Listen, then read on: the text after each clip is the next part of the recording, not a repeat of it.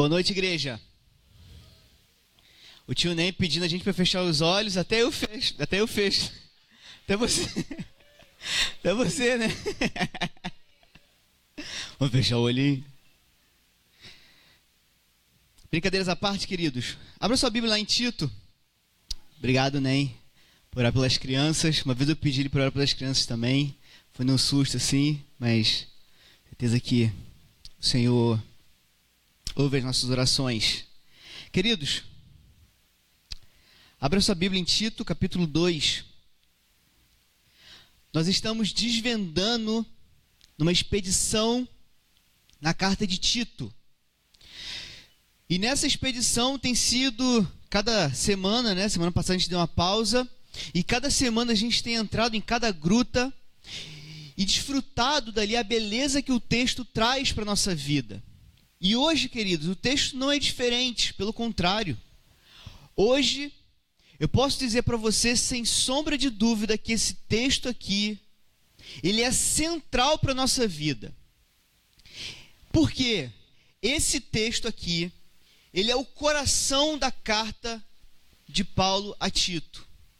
É daqui que Paulo ele, ele, ele quer chamar a atenção de Tito, e é daqui que Tito vai tirar as orientações para a igreja. Ele falou, nós vimos na última vez, né, falando sobre, sobre uh, os, os líderes espirituais, líderes espiritualmente qualificados, né, a liderança espiritualmente qualificada. Vimos que a igreja cresce tendo uma liderança espiritualmente qualificada pelas Escrituras, que confirma sua fé na prática enquanto refuta falsos, falsos líderes. Você que não acompanhou, né, e está chegando aqui agora, uh, quem escreveu essa carta foi Paulo. Paulo escreveu a Tito. Tito foi uma pessoa de grande confiança de Paulo. Ele foi um consolo em certo momento, quando Paulo precisava de consolo, de conforto. Tito foi essa pessoa que trouxe conforto para o coração de, de, de, de Paulo. Ele era considerado também um filho na fé. Ou seja, através da pregação, Tito creu no Senhor Jesus Cristo, é, usado pelo apóstolo Paulo. E queridos, vendo aqui, vendo aqui a mensagem que eu tenho é, mostrado para vocês, né? Ah, trazendo aqui o Carlos Osvaldo, grande Carlos Osvaldo, ah, saudoso, né? Carlos Osvaldo, ele traz aqui a seguinte mensagem do livro de Tito para você entender antes da gente ler esse texto que é primordial para a nossa vida. Ele diz o seguinte: o estabelecimento de igrejas maduras, nas quais a doutrina é confirmada pela vida, depende da presença ativa de uma liderança espiritualmente qualificada e da prática de boas obras por parte de cada crente por meio da graciosa capacitação de Deus. Não tem como você viver nessa vida sem entender aquilo que nós vamos falar aqui hoje. Por isso eu peço você que preste atenção. Escute o que a palavra de Deus tem para gente essa noite. Preste atenção naquilo que o Senhor vai falar com você, pela leitura da palavra e pela exposição da palavra. Paulo começa assim, o versículo 1 do capítulo 2. Você, porém, fale o que está de acordo com a sã doutrina. Ensine os homens mais velhos a serem moderados, dignos de respeito, sensatos, sadios na fé, no amor e na perseverança. Semelhantemente, ensine as mulheres mais velhas a serem reverentes à sua maneira de viver, a não serem caluniadoras, nem escravizadas a muito vinho mas a serem capazes de ensinar o que é bom. Assim poderão ensinar, poderão orientar as mulheres mais jovens a amarem seus maridos e, a, e, e amarem seus maridos e a seus filhos, a serem prudentes e puras, e estarem ocupadas em casa, e a serem bondosas e sujeitas a seus maridos, a fim de que a palavra de Deus não seja difamada. Da mesma maneira, encoraje os jovens a serem prudentes. Em tudo, seja você mesmo um exemplo para, para eles. fazendo boas obras. Em seu ensino, mostre integridade e seriedade. Use linguagem sadia, contra a qual nada se pode dizer, para que aqueles que se opõem a você fiquem envergonhados por não poderem falar mal de nós. Ensine os escravos a se submeterem tudo aos seus senhores, a procurarem agradá-los, a não serem respondões e não roubá-los, mas a mostrarem que são inteiramente dignos de confiança para que assim tornem atraente em tudo o ensino de Deus, nosso Salvador. Versículo 11. Porque a graça de Deus se manifestou Salvador a todos os homens. Ela nos ensina a renunciar à impiedade e às paixões mundanas e a viver de maneira sensata, justa e piedosa nessa era presente enquanto aguardamos a bendita esperança, a gloriosa manifestação do nosso grande Deus e Salvador Jesus Cristo. Ele se entregou por nós, a fim de nos remir de toda maldade e purificar para si um povo particularmente seu, dedicado à prática de boas obras. É isso que você deve ensinar, exortando-os e repreendendo-os com toda autoridade, ninguém o despreze. Senhor, estamos aqui, Deus, porque somos dependentes do Senhor. Carecemos da ação do Teu Espírito Santo em nossa vida. Senhor, eu peço que a Tua graça possa nos pegar pelas mãos e, como crianças, ó Deus, nos ensinar a viver nessa vida, Deus, por favor. Que a graça do Senhor possa ser a grande, a grande tutora em nossa história. Precisamos, Jesus, de homens e mulheres que experimentam essa graça na vida diária. Senhor, por favor, nos ajuda a entender essa palavra, Deus. Eu sou limitado, eu sou falho, eu sou humano. E meus irmãos também, Deus. E é por isso que nós carecemos do Teu Espírito Santo em nossa vida. Revele a Tua palavra, Deus, ao nosso coração. Em nome de Jesus. Amém. Eu quero que você grave a seguinte frase hoje, meu querido. A graça de Deus, revelada nas Escrituras, nos ensina a viver diariamente com grande expectativa no futuro. Não foi à toa que eu botei de plano de fundo ali uma pessoa arrumando né, a casa e não existe nada mais comum e normal e natural do que a gente arrumar a nossa casa. Todos nós fazemos isso. E queridos, na nossa vida diária, na nossa vida em comunhão com o Senhor, precisamos diariamente, diariamente, de uma, de, de uma grande instrução, de uma grande direção. E essa grande instrução e direção vem da graça de Deus. Mas antes de ver como que essa graça nos ensina, eu quero ver com vocês o capítulo 1, o versículo 1 ao versículo 10. Eu quero ver com vocês essa noite algumas instruções para a vida comum. E aqui, queridos, é a porção grande. Eu tenho um grande desafio em falar para vocês desse uh, ah, 15 versículos, mas eu tenho certeza que temos pedras preciosas nessa gruta que eu quero desfrutar com vocês. Eu quero olhar com vocês e a gente tirar lições preciosas para a nossa vida, tá bom? Então, começando, versículo 1, ele fala o seguinte: Você, porém, tu, porém, Paulo ele contrasta com os falsos mestres. Essas duas palavras ocorrem cinco vezes nas cartas pastorais. Na mensagem, né, a, a versão A mensagem, ela diz da seguinte forma: A sua tarefa é explicar os assuntos que contribuem para a doutrina sadia. Tito deveria distinguir dos falsos mestres. Por quê? Porque a doutrina conduz a uma vida prática. Se você olhar o versículo acima, o versículo 16, Paulo diz o seguinte sobre os falsos mestres: Eles afirmam que conhecem a Deus, mas, com, mas por seus atos o negam. Eles afirmam que conhecem a Deus, mas por seus atos o negam. E com isso, são detestáveis, desobedientes e desqualificados para qualquer boa obra. John Stott diz que não poderia haver contradição entre a teologia e a ética de Tito. Não poderia existir dicotomia entre o seu ensino e o seu comportamento. A base do bom comportamento é uma crença correta. Então, queridos, nós vimos aqui, nós olhamos aqui né, há 15 dias, a, na última mensagem que eu falei, nós vimos aqui um padrão altíssimo para os líderes. E vimos que esse padrão, se você olhar o capítulo 2, o capítulo 1, versículo 5 em diante, você vai ver que esse padrão é altíssimo para os líderes. E você pensa, mas cara, é impossível alcançar isso. Mas quando nós, o que nós vamos ver aqui mostra para mim e para você que o padrão não é só para os líderes é para toda igreja.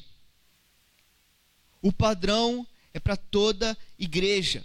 E é impressionante porque Paulo fala aqui que ele deve ensinar o que está de acordo com a sã doutrina. Indica um conjunto bem definido de ensinamentos que Paulo tinha em mente.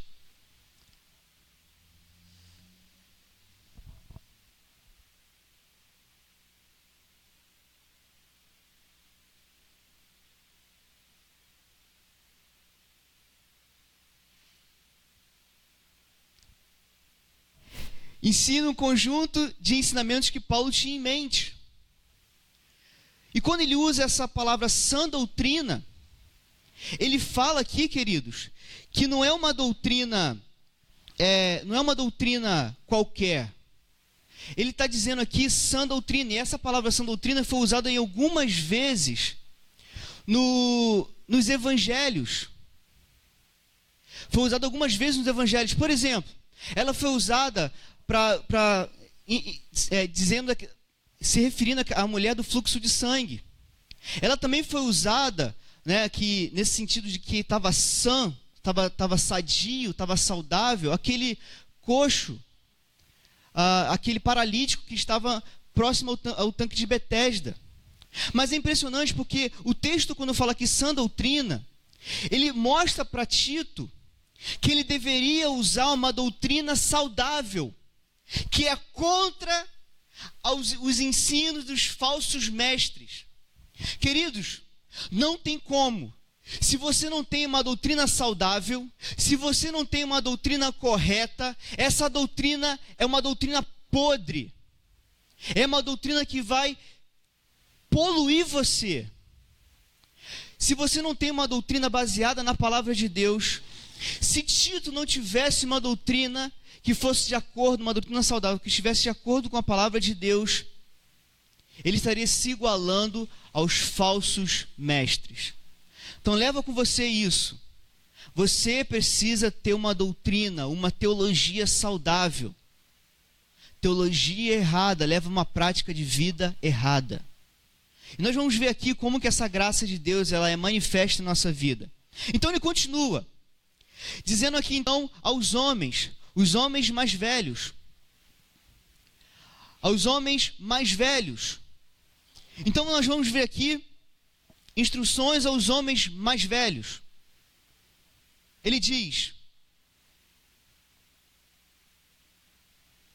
Ensine, de acordo com a sã doutrina, os homens mais velhos a serem moderados. E quando Paulo tem em mente que homens mais velhos, queridos, ele está literalmente se referindo a pessoas idosas. A você, homem, né, as ovelhas de barba branca. E ele diz aqui que eles necessitam de um conselho e de um encorajamento que seja específico. Ou seja, quando ele fala que os homens sejam sóbrios, ou, como ele diz aqui, moderados, isso quer dizer controlado, ser controlado, ser razoável. É literalmente o que ele quer dizer, está em contradição, né, em contraposição a ser tolerante ao vinho. Mas não só isso. Ele diz: a falta de disciplina, né, um comentarista diz aqui, a falta de disciplina e os limites em qualquer área da vida, e, e o uso imoderado de vinho causaram muitos transtornos na comunidade cristã em Creta. Trata-se de uma pessoa que tem os seus apetites sob controle. Homens mais velhos. Por causa da má conduta de homens mais velhos, o evangelho está sendo difamado. E não só isso, esses homens deveriam ser dignos de respeito. Comportamento solene é uma pessoa que não tem brecha no escudo da fé. É alguém que não pode ser acusado de escândalo. É alguém que tem bom testemunho com os de fora. Alguém que tem caráter e vida exemplar. Meu irmão, você que é mais velho, você precisa ter um, um, um caráter de vida exemplar. Não é uma pessoa séria, talvez você encontre na sua versão, né? Ah, não é uma pessoa séria. Não se trata daquela pessoa que nunca ri, mas aquela pessoa que vive à luz da eternidade, sabendo que Deus nos acompanha com o seu olhar. Não podemos confundir seriedade com carranca. Você ser uma pessoa séria não quer dizer que você que você é uma pessoa que nunca ri. Uma pessoa que não é, que não tem um comportamento. Não quer dizer que você não pode ser uma pessoa é, é, que, que, que, tem um, comportamento engraçado. Mas é uma pessoa que é digna, sensata. É aquela pessoa que mede as suas palavras, os seus gestos, as suas ações, as suas reações. Sabe o que é isso, queridos? É, é um homem que sabe governar que sabe viver sob controle, que sabe governar os seus instintos e as suas paixões. É um homem que não vive pensando em trocar uma de, de, de 50 anos por duas de 25.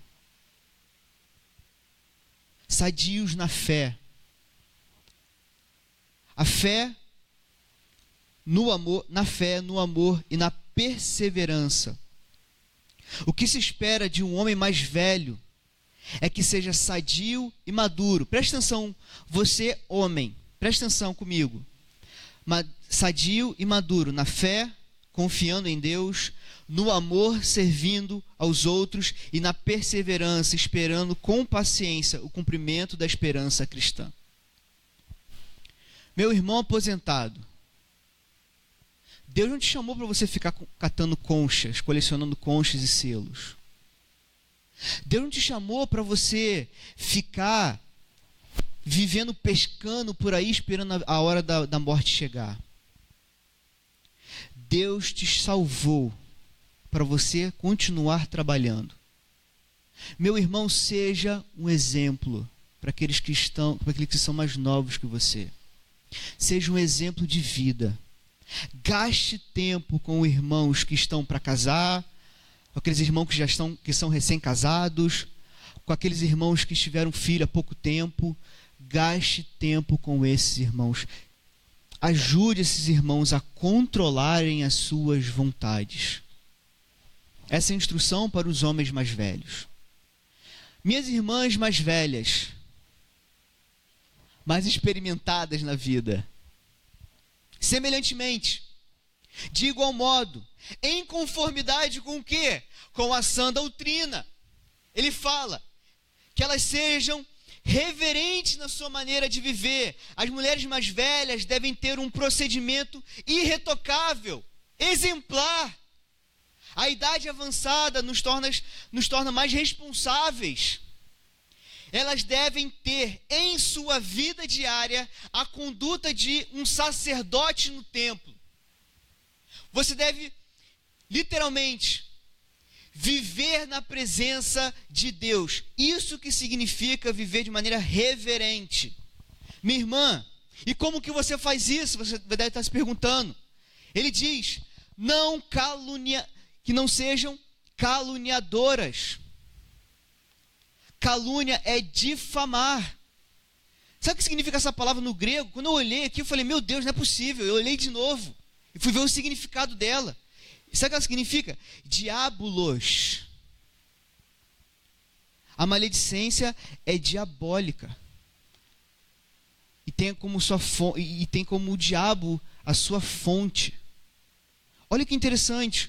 O diabo é o pai das pessoas que se entregam à calúnia, à fofoca e à maledicência.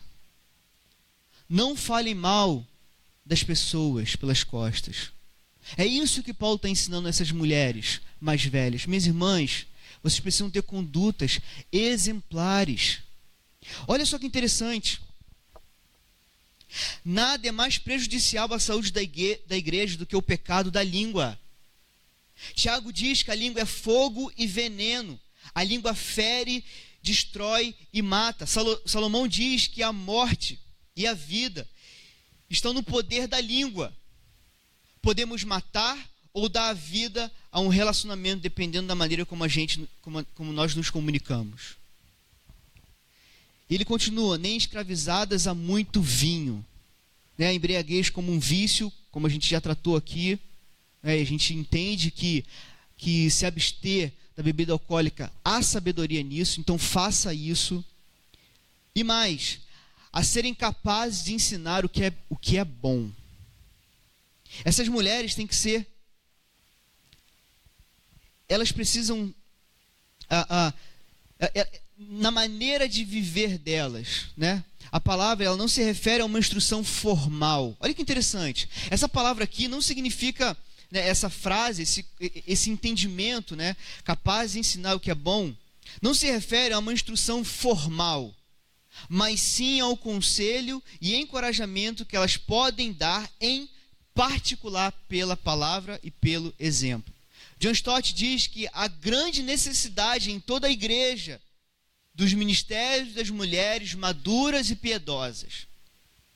É importante destacar que a instrução só pode acontecer onde existe comunicação e comunhão.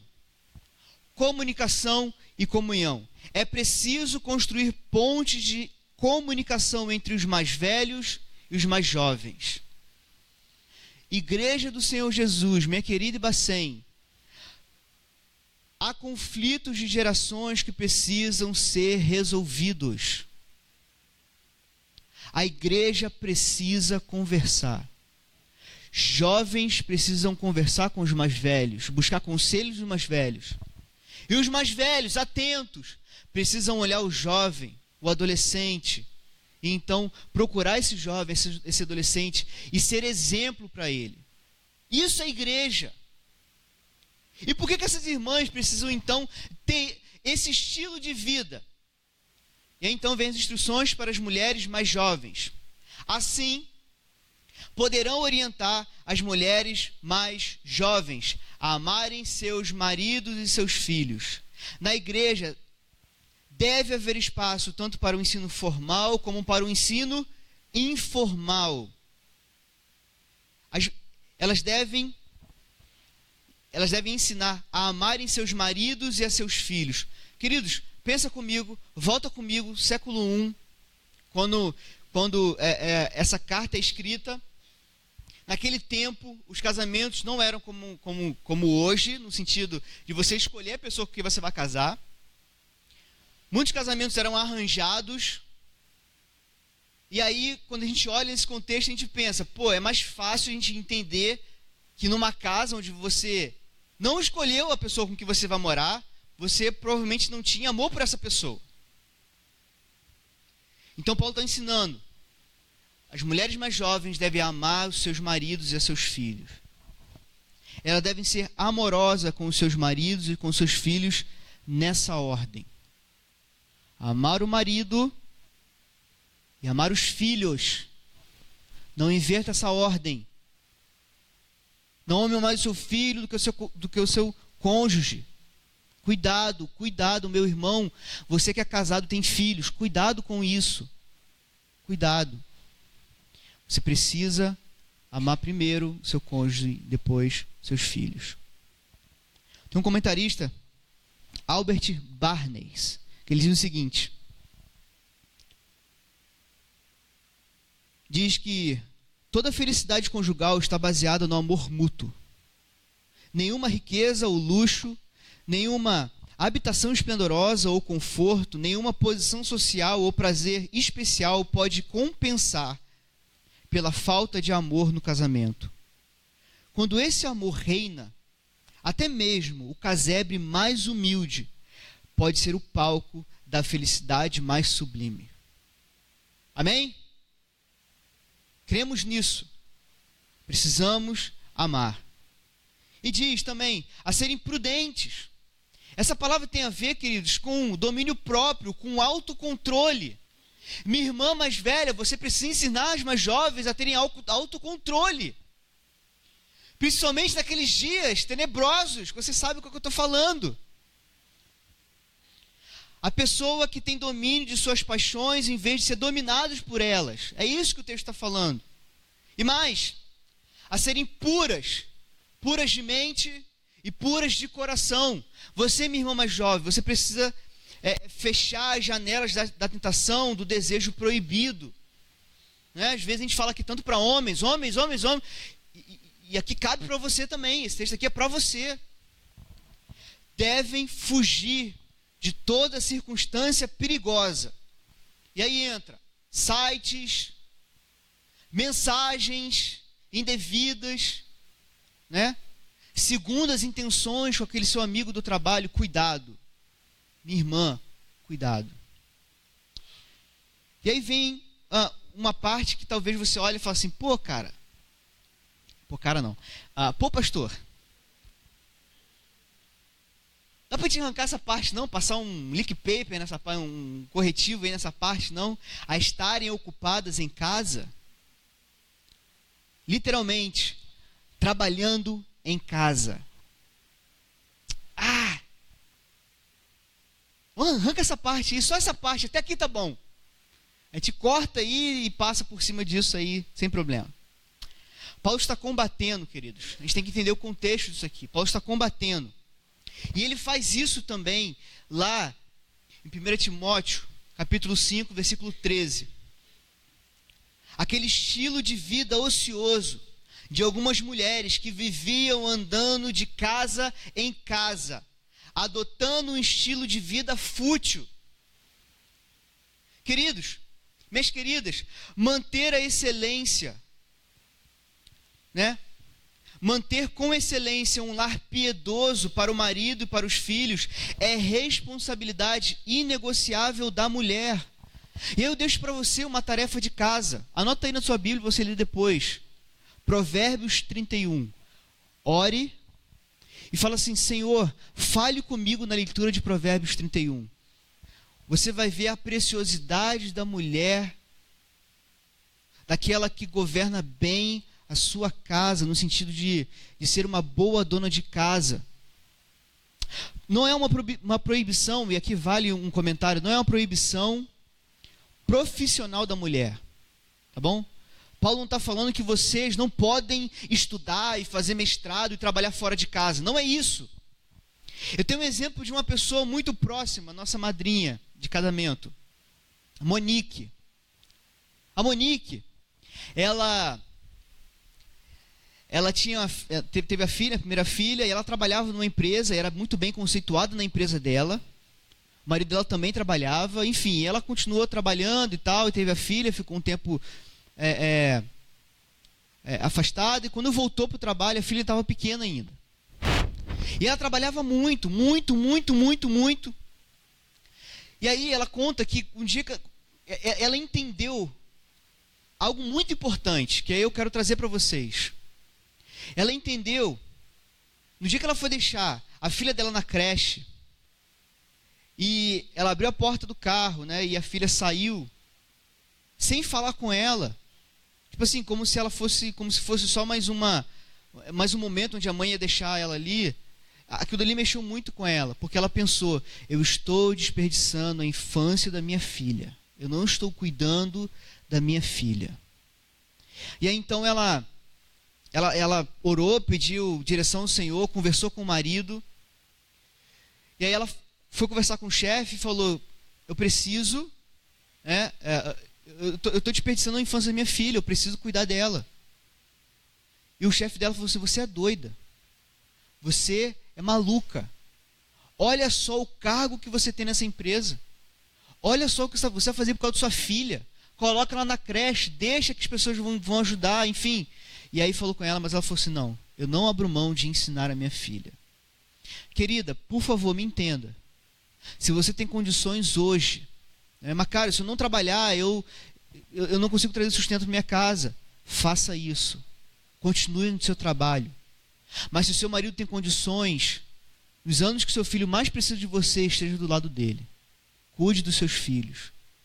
Cara, eu, eu não tenho outra renda a não ser essa que eu tenho. Minha querida, continue. Deus vai te dar graça, vai te dar força no seu trabalho. E você vai continuar e, e ter, tenha tempo para os seus filhos. Enfim, é apenas um testemunho pessoal que eu gostaria de deixar para vocês. Mas ele está falando isso. Estejam ocupadas em casa. Há muitas mulheres que negligenciam o marido, filhos, né?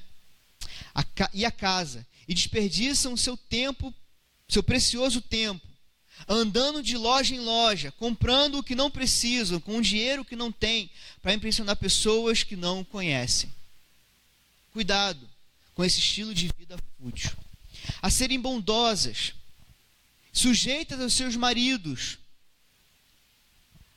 Há mulheres que sentem dores de parto quando escutam isso na Bíblia, não é verdade? Mas é um conceito distorcido, que é o que a mídia quer colocar para gente. O conceito de submissão bíblica é completamente diferente, queridos. É esse conceito que você encontra na Globo quando você abre, ah, quando você liga a televisão. É diferente. Não é inferioridade. E também, queridos, eu não estou dizendo aqui para você viver um relacionamento abusivo. Cuidado com relacionamentos abusivos. Você precisa de aconselhamento. Cuidado. Um outro comentarista diz o seguinte: ela administrará é, é, ela administrará o lar com bondade e em concordância com a vontade do marido, não sem ele e nem contra ele. A liberdade e a igualdade da mulher não contradizem a submissão ao marido, desde que a, sub, a subordinação aconteça de forma espontânea, não segundo as concepções das fantasias masculinas de superioridade, nem da cobiça por dominação. O marido sábio permite que a esposa administre o lar, pois esse é o ministério dela. Apesar da esposa ser dona de casa, o marido é o líder do lar, de modo que a esposa deve ser obediente. Queridos, há uma responsabilidade sobre você, homem. Deus vai cobrar de você Deus vai cobrar de você a liderança do seu lar. E minha irmã, Deus vai cobrar de você como que você administra essa casa. Deus vai, vai cobrar de vocês. Isso aqui, né, é uma Vamos lá. Mas onde existe o amor, a obediência não é dolorosa. Impressionante isso. O projeto de Deus no casamento não é a dominação superior sobre o inferior, Preste atenção, por favor, nisso aqui. Eu quero amarrar fechando com essa frase.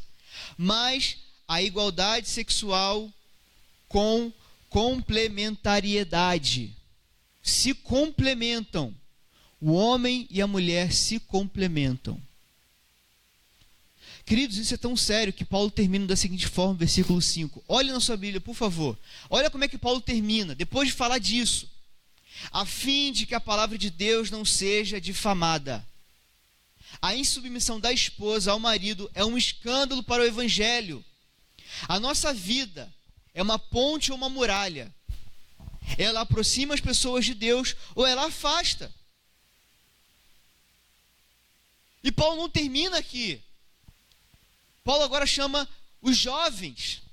Da mesma maneira, encoraja os jovens a serem prudentes criteriosos, autodisciplina, autodominação, autocontrole. O próprio Tito deveria se encarregar desse trabalho de encorajar os jovens a viver um alto padrão.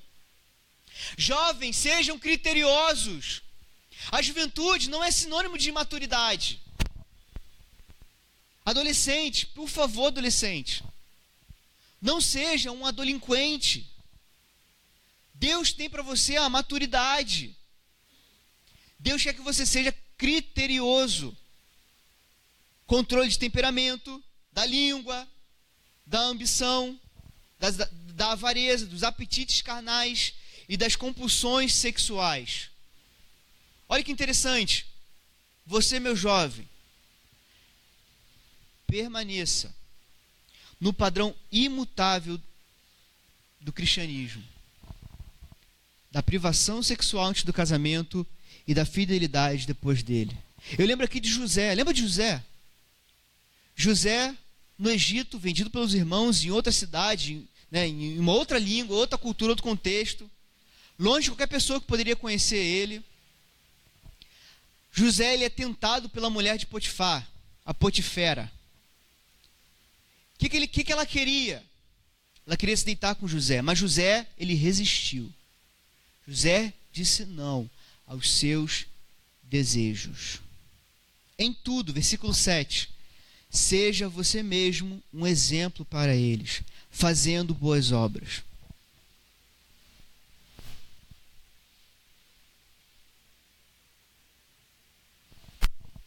Paulo ele passou a bola agora para Tito. Ele disse: Tito, seja você um exemplo para eles.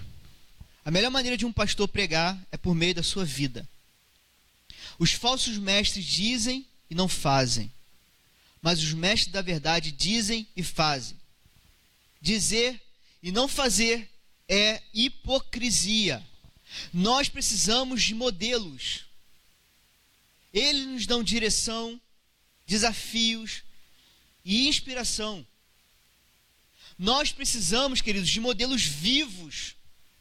Precisamos de líderes que preguem aos ouvidos e aos olhos, que falem a sã doutrina e também demonstrem a verdade que pregam no seu modo de vida. Olha que interessante, essa palavrinha exemplo, que está na tua Bíblia aí, né? Padrão, modelo, como está na sua versão. Essa palavrinha, ela exatamente a marca que uma máquina de escrever deixava no papel. Quem lembra aqui de uma máquina de escrever? Quem, quem já digitou na máquina de escrever? Ah, vocês estão falando sua idade, hein, galera?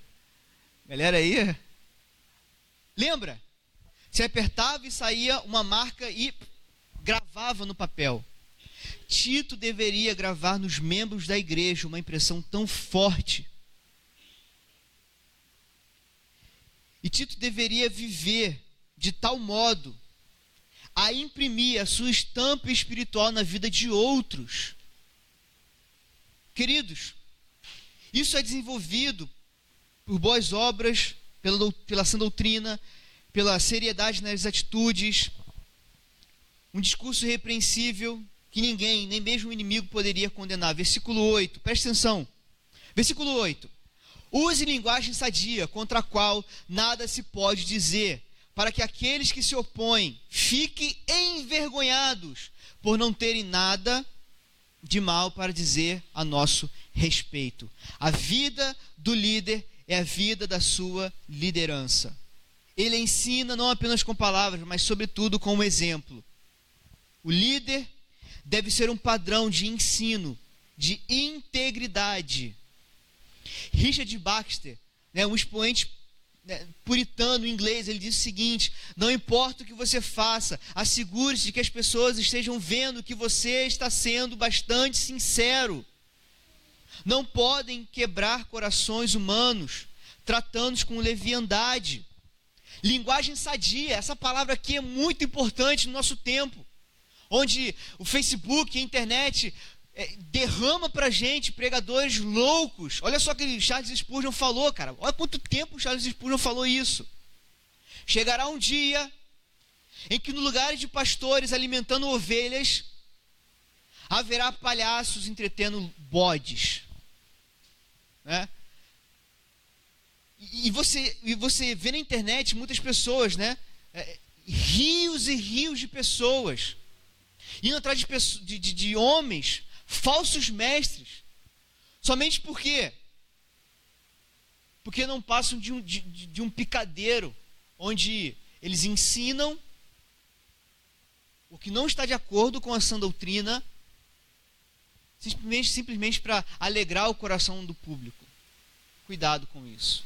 E Tito deveria ser esse padrão, uma pessoa que ensina a verdade, que fala de acordo com a sã doutrina. E aí, por fim, a última instrução que ele dá são para os trabalhadores. Versículo 9. Olha só. Ensine os servos a se submeterem em tudo aos seus senhores. A simples menção de que a Bíblia, que a Bíblia faz da escravidão, queridos, no primeiro século, não é sinônimo de que ela aprovava, assim também como ele fala da poligamia, e, não, e a Bíblia não aprova a poligamia. O que ele está dizendo aqui para esses servos é que eles deveriam viver de forma a glorificar a Deus com o trabalho deles. Embora hoje, nosso contexto brasileiro aqui não haja, né? Que a gente, assim, é, de forma legal, a escravidão, nós podemos aplicar isso aqui, queridos, ao relacionamento entre patrões e empregados. Como aperfeiçoar a nossa relação patrão-empregados? Você que trabalha, você que é funcionário público, trabalha no estaleiro, de repente, trabalha uh, talvez em alguma loja, você que trabalha na usina, servindo na usina, e seja lá em qual área que for, você precisa ouvir isso. Você que é, você que é trabalhador, meu irmão, minha irmã, preste atenção. Primeira coisa que Paulo fala: obedeçam. Ele pede obediência. Obedeçam em tudo que for lícito. Porque convém obedecer ao Senhor e não a homens. Mas se for lícito, não trabalhe de má vontade. Seja uma pessoa proativa no seu trabalho. Procurem agradá-los. Fazer ao máximo um trabalho com excelência. Desenvolva o seu trabalho, meu querido minha querida, com excelência. Faça o seu melhor. Faça o seu melhor, o trabalho que Deus te deu. E é impressionante, tem pessoas que acham que Deus criou o trabalho com maldição. Mas Deus criou o mundo, trabalhou durante seis dias e descansou no sétimo. Ele deu um trabalho para Adão. Querido, o trabalho não é maldição. Não é. Amém?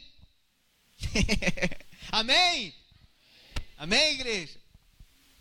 A não serem respondões, a não retrucar, a não ficar batendo boca com o chefe.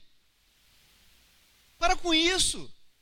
Cerre os dentes, abra o coração e faça o seu trabalho. A não roubá-los. Aí você pensa, pô, Macário, eu nunca roubei, graças a Deus, eu nunca faço isso. Graças a Deus, eu não. Meu trabalho lá na, na, na escola que eu trabalho, eu não roubo o tempo do, do, do patrão, não faço isso. Mas você pode estar roubando o tempo do seu patrão. Você pode estar não roubando recursos financeiros, mas você pode estar roubando o tempo do seu patrão. Quando seu patrão falar para você fazer alguma coisa, e você fica mexendo no WhatsApp, ao invés de trabalhar, você está roubando o tempo dele.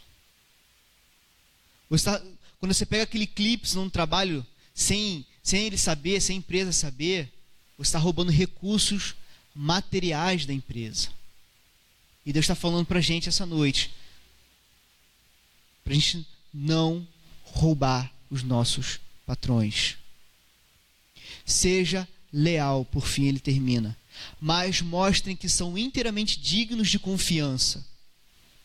Queridos, se você for, se você abrir aí o Instagram, ficar alguns minutos né, vendo aí o Instagram, sei lá, o, o, o YouTube, você vai ver tanto de gente coaching, ensinando as pessoas a serem melhores profissionais.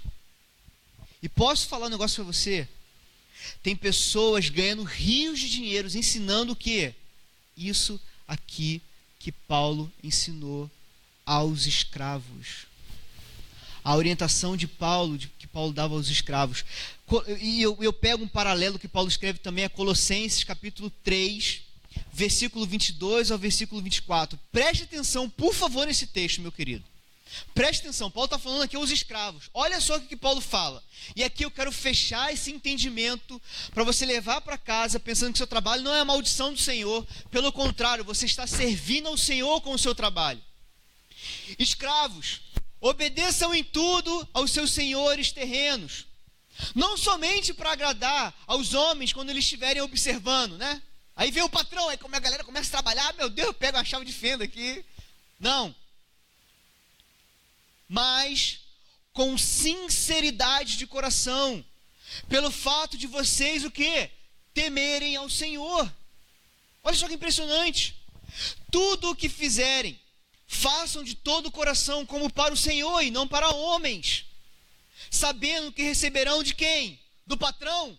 Não, receberão do Senhor a recompensa da herança. E aí ele termina. É a Cristo o Senhor que vocês estão servindo. No fim de tudo, saibam que você, no seu trabalho, você está servindo, trabalhando para o nosso Senhor Jesus Cristo. Encare, meu irmão, amanhã, a sexta-feira, não aquela sexta-feira que o pessoal bota aqueles vídeos, o povo dançando, segura sexta-feira, mas encare a sexta-feira como uma oportunidade para você servir a Deus com o seu trabalho. E aí ele termina assim, sabe, dando um raduga na gente.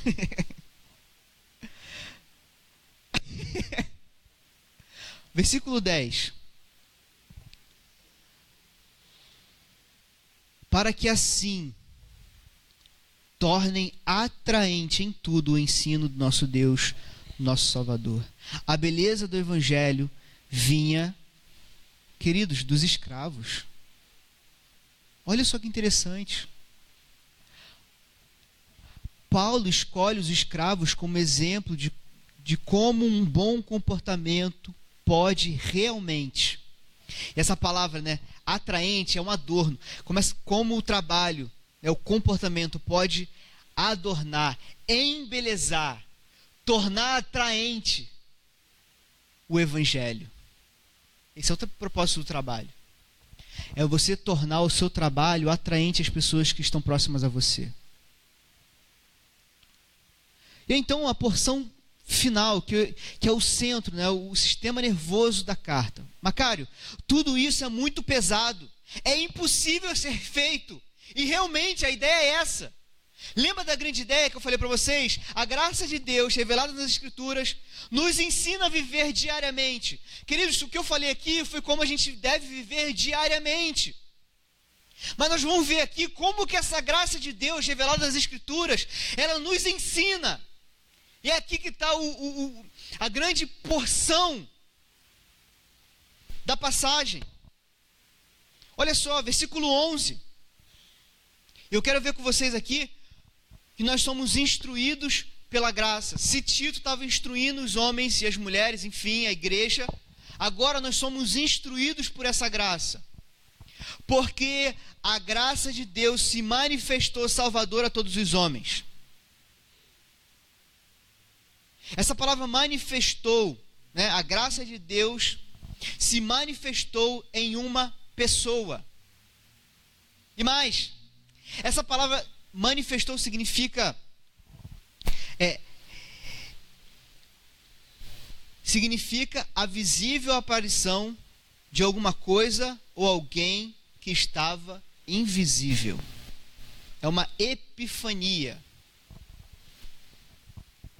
Queridos, imagina um pôr do sol. Você acordou cedo, perdeu o sono, fez um café, está lá orando, olhando para fora, pensando na vida, pensando no dia de amanhã, no dia que você vai ter durante o tempo, e você olha e está escuro. E aí você começa a observar o monte. E de repente começa a surgir, no fundo, lá no horizonte, o, o sol surgindo, clareando o dia trazendo luz àquilo que está escuro. Pegando essa ideia, Hernandes de Lopes diz o seguinte: A graça resplandeceu quando o Filho de Deus entregou a sua vida numa cruz e reassumiu na gloriosa manhã da ressurreição. A graça se manifestou para resgatar o homem do seu maior mal e oferecer a ele o maior bem. A graça de Deus é um resumo do evangelho, é o favor imerecido. A graça triunfa sobre a iniquidade. É ela, ela é a maior, ela é maior do que o, o nosso pecado e é melhor do que a nossa vida. Onde abundou o pecado, superabundou a graça de Deus. Somos salvos pela graça, vivemos pela graça, dependemos da graça. Nada somos sem a graça. Por causa da graça, embora perdido, fomos achados. Embora mortos, recebemos vida. A graça passou a ser oferecida a todos. Queridos, a graça de Deus não tem distinção entre homem, mulher, criança, idoso. A graça de Deus é manifesta em Cristo Jesus. Ela nos ensina a renunciar à impiedade e às paixões mundanas. É preciso saber viver. Como? A graça de Deus, ela é uma ela é uma educadora.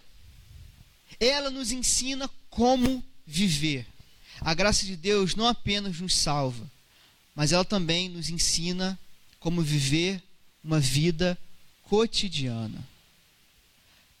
Rejeitando as impiedades, tudo que é irreverente, tudo que não tem a ver com Deus, renunciando às paixões mundanas, os desejos fortes, os prazeres da carne, renunciando à velha vida e, e, ensinando a viver a nova vida, a passar da impiedade para a piedade, do egoísmo para o autocontrole, dos caminhos desonestos para um tratamento justo com todos os demais. A viver, e ele diz, versículo 12: e ela ensina também a viver de maneira sensata, justa e piedosa. Meu irmão, você, você tem uma vida piedosa quando você está tão cheio de Deus. E isso transborda da sua vida. Isso passa pela sua vida. Você entende quem Deus é. Sabe que Deus controla todas as coisas. Todas as circunstâncias da nossa vida. E aí ele fala algo impressionante no versículo 13.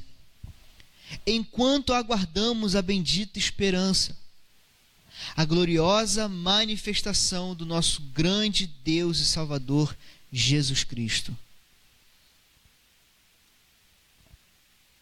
Enquanto nós aguardamos a manifestação, se, na graça, se a graça de Deus foi manifesta e revelada nas Escrituras, quando Cristo veio, nós esperamos com grande expectativa a manifestação de Cristo que, que há de vir em grande glória essa é a nossa esperança. Essa é a segurança que temos. Tito, ele já falou, Paulo já falou isso a Tito. Capítulo 1, versículo 2. A fé e o conhecimento que se fundamentam na esperança da vida eterna.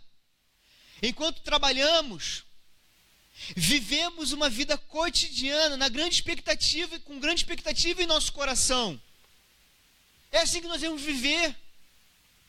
Meu irmão, minha irmã, eu e você somos noiva de Cristo Jesus. Sabe o que significa? É que haverá um casamento, as bodas do Cordeiro. E nesse grande dia, a igreja gloriosa do Senhor Jesus Cristo entrará no reino dos céus com o seu noivo, para encontrar com o seu noivo. Quando nós esperamos uma visita em casa, e aí né, a gente olha ali, né? A gente arruma tudo, a gente arruma toda a casa. A gente deixa tudo limpo. A gente bota a mesa de jantar bonita, trocamos a roupa de cama, deixamos tudo impecável. Não é assim, minha irmã? Não é assim, meu irmão? Quando você vai receber alguém em casa, te arruma a casa, deixa tudo impecável. O cristão está sempre pronto para receber o Rei dos Reis. a manifestação do nosso grande Deus. Por quê? Versículo 14. Ele se entregou por nós, a fim de nos remir de toda maldade e purificar para si mesmo um povo particularmente seu, dedicado à prática de boas obras. Ele se entregou e foi uma entrega voluntária. Ele decidiu fazer isso, a fim de nos remir, a fim de pagar um preço, de comprar a liberdade de um escravo. Você é escravo do pecado, mas você foi comprado pelo sangue de Cristo. Cristo fez isso por você, pela graça dele, quando ele manifestou a sua graça, ele comprou você, a fim de nos libertar da maldade. Cristo nos libertou da penalidade do pecado, da justificação. Ele nos liberta do poder do pecado. Você peca, querido, porque você quer. Você tem o poder de Cristo, essa graça de Deus que te ajuda. Porque você vive agora na escravidão, na escravidão a Cristo Jesus, e não mais com o poder do pecado atuando em você. E Cristo nos libertará da presença do pecado na glorificação. Cristo é o, é o presente da graça. Esse é o é isso que eu quero que você leve para casa. Ele sendo o redentor do ele sendo o criador do universo, esvaziou-se, nasceu da mulher, de uma mulher. Ele sendo o pai da eternidade, entrou no tempo, encarnou-se e fez morada entre os homens. Ele sendo santo, se fez pecado. Sendo bendito, se fez maldição.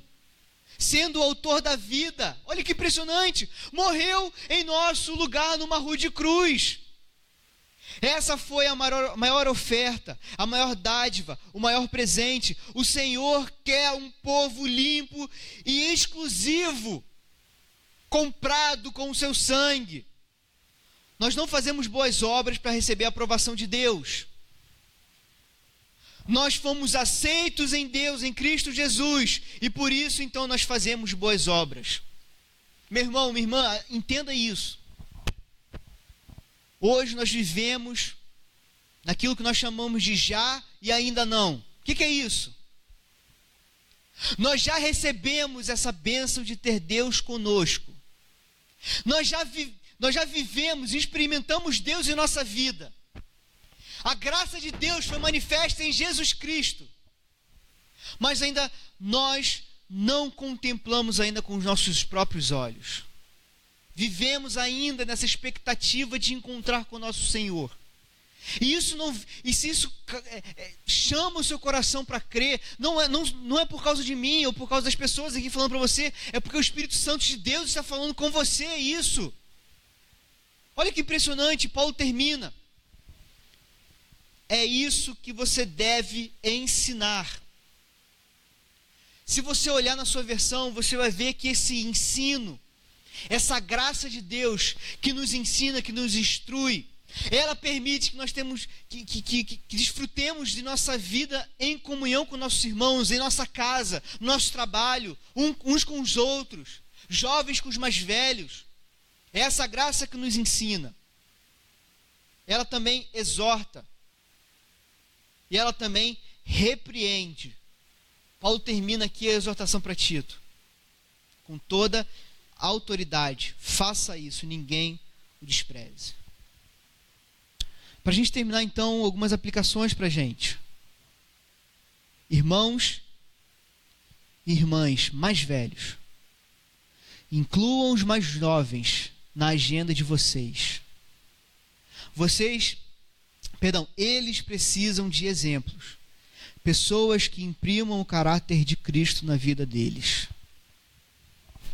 Seja você essa tecla que vai cravar a tinta de Cristo Jesus nessas folhas que são os nossos jovens, os nossos adolescentes, aqueles que precisam de orientação. E aí vem para vocês, mais jovens, a essência da igreja, perdão, ma, é, irmãos mais jovens, busquem pessoas mais velhas na igreja que possam te ajudar no cotidiano e que tenham vida exemplar. Busque essas pessoas na igreja. Existem pessoas assim. Colhe com essas pessoas. Fala assim, cara, me ajuda, por favor. Ore por mim. Eu estou com dúvida do que eu vou fazer de, de, do meu trabalho. Que faculdade que eu vou fazer, eu não sei. Peça orientação, ajuda. terceira aplicação. Discipulado é a essência de uma igreja saudável e madura. A cultura do discipulado, formal e informal, é visível na igreja onde a, presente, a presença da graça de Deus é anunciada. Queridos, nós precisamos disso. Precisamos desenvolver essa cultura do discipulado em nossa igreja.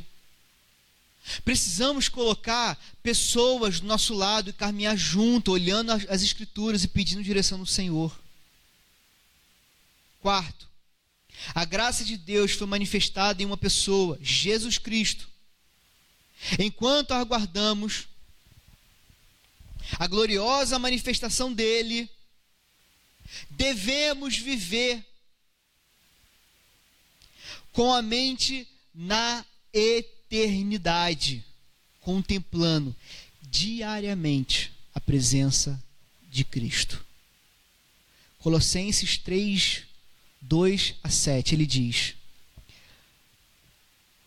Mantenha um pensamento nas coisas do alto e não nas coisas terrenas, pois vocês morreram e agora a sua vida está escondida com Cristo em Deus. Quando Cristo, que é a sua vida, for manifestado, então vocês também serão manifestados com Ele em glória. E por fim, queridos, permita que a graça de Deus, manifesta em Jesus Cristo, seja a grande professora na escola caótica chamada vida. Nós vivemos aqui porque precisamos dessa graça de Deus que nos ensina a viver. Vá para casa pensando nisso, meu irmão, minha irmã. Essa grande ideia. A graça de Deus, revelada nas Escrituras, nos ensina a viver diariamente com grande expectativa no futuro. Queridos, eu sei que é, tudo isso que eu falei, principalmente na primeira parte, pode parecer impossível. E de fato é impossível se a graça de Deus não for manifesta na sua vida. Se essa graça de Deus não for aquela que conduz a sua vida. Vamos orar?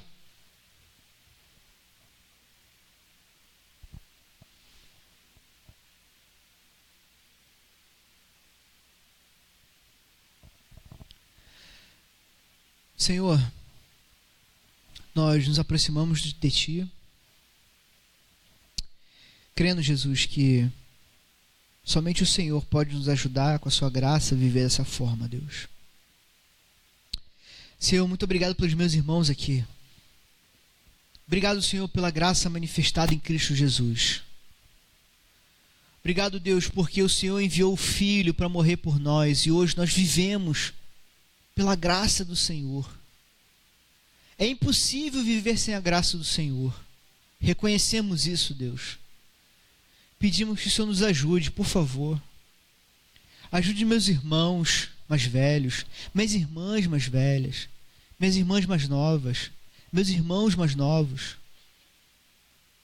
Nós que estamos na liderança, Deus.